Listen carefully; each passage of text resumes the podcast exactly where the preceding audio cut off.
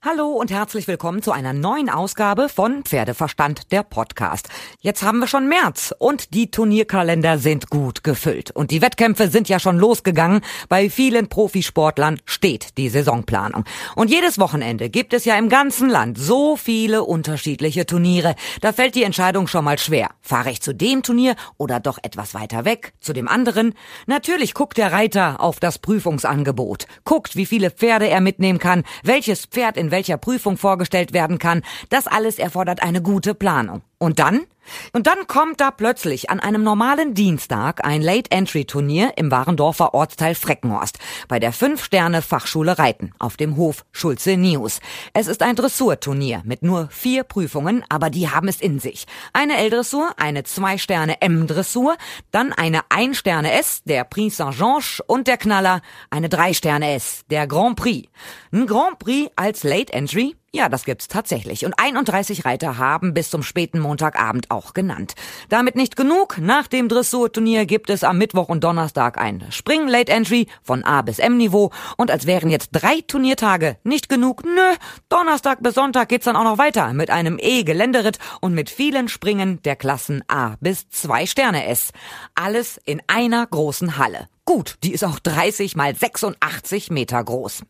Wenn man sowas auf die Beine stellt, dann muss man wirklich Turniersport-Liebhaber sein oder einfach Spaß daran haben oder auch ein bisschen verrückt sein oder einfach ein Perfektionist. Als wäre es als Betreiber einer Fachschule Reiten nicht schon anstrengend genug. Also bin ich mal hingefahren zum Start des Turniermarathons und habe mit den Machern gesprochen.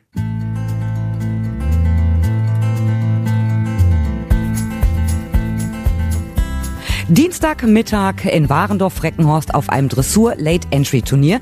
Ich sitze in der Meldestelle umgeben von drei Herren. Ich finde es total super. Ludger Schulze-Nius, der Hausherr, ist da. Sein Sohn Jan-André Schulze-Nius und Fabian Scholz ist auch da. Jetzt weiß ich gar nicht, mit welchem der Herren ich anfangen soll. Einfach mal mit dem Hausherrn.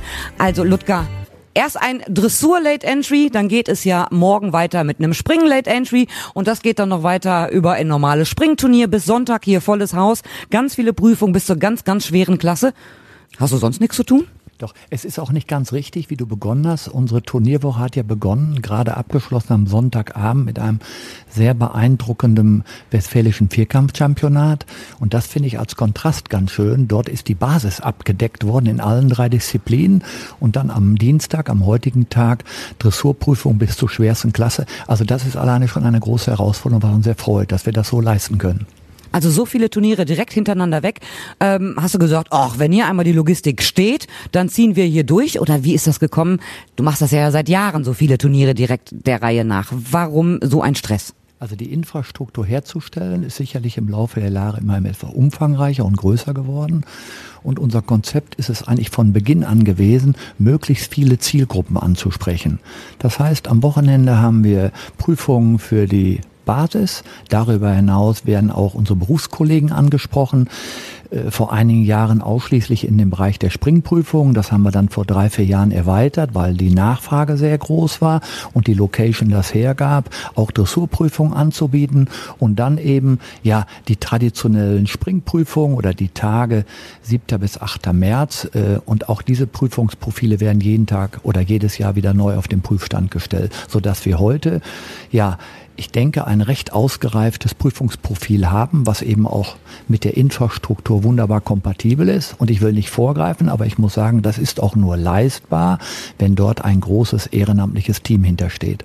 Du bist ja Leiter und Chef der Fünf-Sterne-Fachschule Reiten. Wie viele Pferde habt ihr hier auf der Anlage?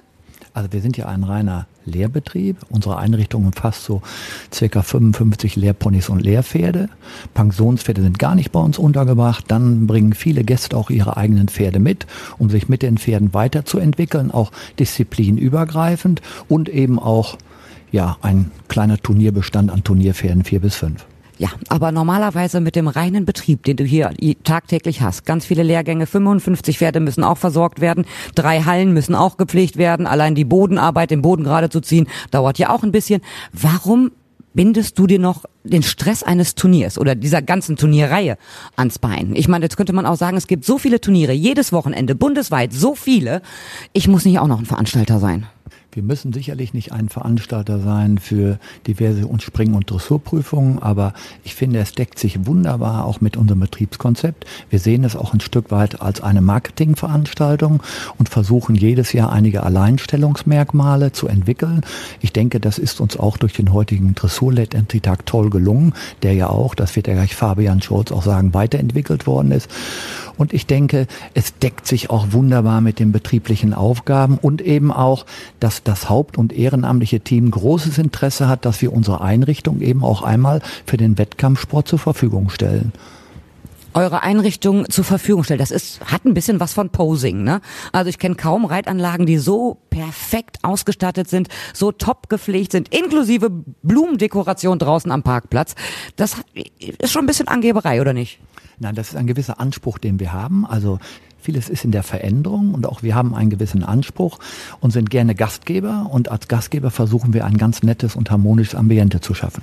Oh, ich finde das total schön. Ich habe gerade schon sehr viel in der Halle gestanden und Kaffee getrunken und viele Bekannte getroffen. Ich finde, das gehört ja auch dazu. Ich finde, die Halle ist super schön geschmückt. Ich rutsch mal rüber zu Fabian. Fabian, du bist zum ersten Mal jetzt mit dabei, auch mit Ideengeber fürs Dressur Late Entry.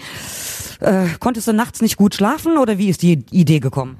Nee, ich freue mich total und bin auch sehr dankbar, angesprochen worden zu sein von Ludger Schulze-Nius und seinem Sohn Jan, ob wir da nicht unsere Kompetenzen bündeln und hier versuchen, eine tolle Dressurtag hochzuziehen und das war schon gut und ich denke, wir sind auf einem ganz guten Weg, das noch zu verbessern.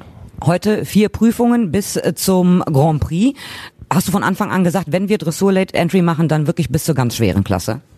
Naja, es ist so, dass wir gesagt haben, gut, mit wir geben uns nicht zufrieden mit einer normalen Veranstaltung, sondern wollten es schon im Niveau recht hoch äh, ausschreiben und ich denke, das ist uns auch gelungen und das Konzept ist voll aufgegangen. So, ich habe ja schon mal in die Starterlisten geguckt. Ich habe ja auch schon ein bisschen ähm, eine Prüfung gesehen. Im Moment läuft gerade der Prix Saint-Georges. Ähm, ihr habt wirklich namenhafte Reiter hier am Start. Wer ist denn alles noch mit dabei? Also wir haben diverse Ausländer hier, die auch schon ähm, in den vergangenen Tagen überwiegend gestern angereist sind. Wir haben hier Welt- und Olympiasieger, ähm, die am Start sind und äh, zum Teil mit älteren routinierten Pferden. Wir haben auch tolle Nachwuchsreiter dabei oder aber auch mit ihren Routinepferden und ihren Paradepferden. Und ich denke, das wird dann auch den Sport und äh, sehr anspruchsvoll gestalten. Nadine Kapellmann zum Beispiel hat ja auch genannt, habe ich gesehen. Du bist ja selber Pferdewirtschaftsmeister und hast einen eigenen Betrieb, Sportpferde Scholz, äh, bist in der Vermarktung aktiv. Das heißt aber auch eine Angestellte von dir ist hier am Start. Ja, sowohl Karina ähm, Bachmann als auch Auszubildende sind hier am Start. Und äh, das ist natürlich klar, wenn wir sagen, gut, dann machen auch die eigenen Leute gerne mit. Aber auch bis zur ganz schweren Klasse. Das ist richtig. Ähm, wobei wir gesagt haben, gut, auf den Start im Grand Prix verzichten wir. Das wollen wir einfach, wir wollen uns als darauf konzentrieren, guter Gastgeber zu sein. Deine Karina ist vorhin geritten. Wie zufrieden warst du? Karina hat ein Nachwuchspferd geritten und äh, das lief gut. Sie hat eine fehlerlose Prüfung geritten und ich weiß noch nicht das Ergebnis, aber ich bin sehr gespannt. Es ist ja nun mal so, dass du auch im Prinzip genug zu tun hast. Ich habe mal vor Urjahren bei dir angerufen und fand es schon total lustig, dass deine AB-Ansage auf Deutsch und auf Englisch läuft. Fand ich schon super geil. Ist jetzt nicht so, dass du dich langweilst zu Hause. Jetzt hier mit als Turnierveranstalter ist für dich eine neue Aufgabe? Ja, es ist kom komplett neu. Und wie gesagt, ich fühle mich da sehr geehrt, äh, da mitmachen zu dürfen. Und ich glaube, das ist eine Bereicherung ähm, für den eigenen Betrieb, aber vor allem auch für den Kreis Warendorf, da so eine tolle Veranstaltung hochzuziehen.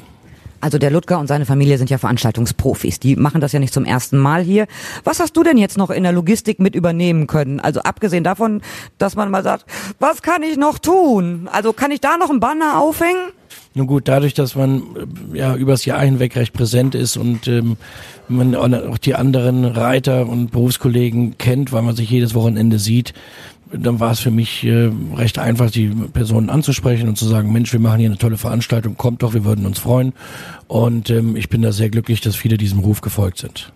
Also du hast viele angesprochen unter dem Motto, hallo, Dressur, Late Entry in Freckenhorst, kommt vorbei, nennt. Und deswegen gibt es diese so guten Nennungsergebnisse? Sicherlich ist es so, dass es das Ansprechen, dass die eine Sache ist. Ähm, ich bin da sehr glücklich, dass äh, einige jetzt hier sind und ich denke, es hat schon was damit zu tun, wenn man hier diesen tollen familiären Charakter auch sieht, nicht nur die reine Sportveranstaltung und auch das Persönliche hier nicht zu kurz kommt. Das heißt, das Persönliche, wir trinken nachher auch noch einen Kaffee. Jetzt rutsche ich mal eben rüber. Komm, Ludger, wir machen mal eben einen Tausch. Jan Schulze-Nius, du sitzt ja eigentlich auch immer viel im Sattel heute. Dressur Late Entry ist nicht so deins. Das heißt, du hast Aufgaben heute im Backup. Ganz genau. Heute beschäftige ich mich eher damit, ähm, dass wir die Anlage passend gestalten können, dass wir auch den Rahmen bieten können, den wir auch gerne als Gastgeber geben möchten. Und lass mich natürlich gerne von Leuten wie Nadine Kapellmann hier nochmal inspirieren. Ab morgen sitzt du selber im Sattel. Wie viele Pferde hast du am Start? Ich selber werde mit vier Pferden an den Start gehen. Ähm, morgen beginnt mit Springpferdeprüfungen bis hin dann am Sonntag zum großen Preis. Du reitest ja eigentlich auch schon viele, viele große internationale Turniere, bist wirklich viel, viel unterwegs. Klar, das ist die eigene Anlage zu Hause, aber ansonsten auf äh, kleinerer, lokaler Ebene bist du ja gar nicht mehr anzutreffen. Ähm, das würde ich so nicht sagen, ähm, weil wir auch immer wieder junge Pferde ausbilden, die wir auch gerne gerade hier im Kreis immer wieder vorstellen und es freut mich jedes Mal wieder sehr, auch hier alte Bekannte wiederzutreffen. Ist ein super Kontrastprogramm zu den großen Turnieren. Wie bereitest du denn jetzt die Pferde darauf vor? Also ich kenne das von mir früher, also mein Pferd, wenn ich zu Hause auf der eigenen Anlage ein Turnier hatte, war mein Pferd eigentlich wirklich überhaupt nicht zu gebrauchen. Der guckte die ganze Zeit, hat sich die Augen aus dem Kopf geglotzt, weil überall war es anders. Da steht da ein Blumenpott, der da sonst nicht steht. Also Turniere zu Hause konnte ich mit meinem Pferd eigentlich total vergessen. Wie ist das bei deinen? Ähm, ich glaube, das kennt jeder, so wie du das gerade auch schon beschrieben hast. Zu Hause ist es immer am schwierigsten. Mittlerweile muss ich sagen, ähm, freue ich mich genauso darüber, wenn die Veranstaltung super verläuft, die Leute gut zufrieden sind und dann ist es auch mal nicht ganz so schlimm, wenn der eigene Start vielleicht nicht am Ende zum Sieg führt. Bist du aufgeregt, wenn du jetzt noch in so ein schweres S-Springen reinreitest oder ist das normal? Ähm, ich glaube, eine gesunde Anspannung sollte immer dabei sein, gerade hier zu Hause, viele Bekannte, viele aus dem Ort. Äh, da möchte man dann natürlich auch mal besonders zeigen, wie gut es funktionieren kann. Und von daher eine gewisse Anspannung ist auf jeden Fall da. Wie machst du das denn jetzt, wenn du selber so viele Pferde am Start hast und Papa wird wahrscheinlich auch sagen, kannst du hier nochmal einspringen, kannst du da nochmal was kümmern? Irgendwas ist im Laufe eines Turniertages immer noch organisatorisch zu erledigen. Bist du dafür auch noch ansprechbar, dass du sagst, oh, Multitasking, bin junger Mann, ich kann das? Ähm, oder konzentrierst du dich dann wirklich nur aufs Reiten? Nein, äh, ganz gegenteilig äh, eigentlich im Moment. Wir haben ein super Team hier zu Hause, die mir da auch den Rücken frei halten und in den letzten zwei Wochen besonders habe ich auch mein eigenes Turnierreiten eher zurückgefahren und mich voll und ganz hier auf die Veranstaltung konzentriert, weil es mir auch einfach unheimlich viel Spaß macht, hier alles herzurichten und äh, dass wir diese familiäre Atmosphäre auch den Leuten so er äh, ermöglichen können. Aber du wirst nicht irgendwann umsteigen vom aktiven Springsport in Turnierveranstalter. Ich möchte auf jeden Fall noch ein paar Jahre natürlich selber äh, aktiv am Reitsport teilnehmen, aber mir macht es einfach unheimlich viel Spaß, diese Veranstaltungen hier immer wieder in dieser Form auch äh, gestalten zu können und von daher bin ich mal gespannt, was die Zukunft so bringt. Super, dann sage ich erstmal vielen herzlichen Dank an alle drei Herren. Ich wünsche euch erfolgreiche Turniertage und wir gehen jetzt erstmal einen Kaffee trinken, oder? Ja.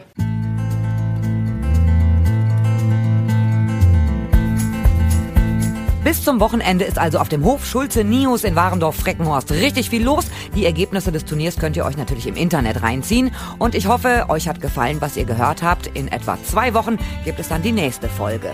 Ihr könnt mir schreiben über pferdeverstand.podcastfabrik.de, über die Facebook-Seite oder auch über Instagram. Und ich freue mich auf das nächste Mal, hoffe, dass ihr dann auch wieder dabei seid, wenn es heißt Pferdeverstand, der Podcast.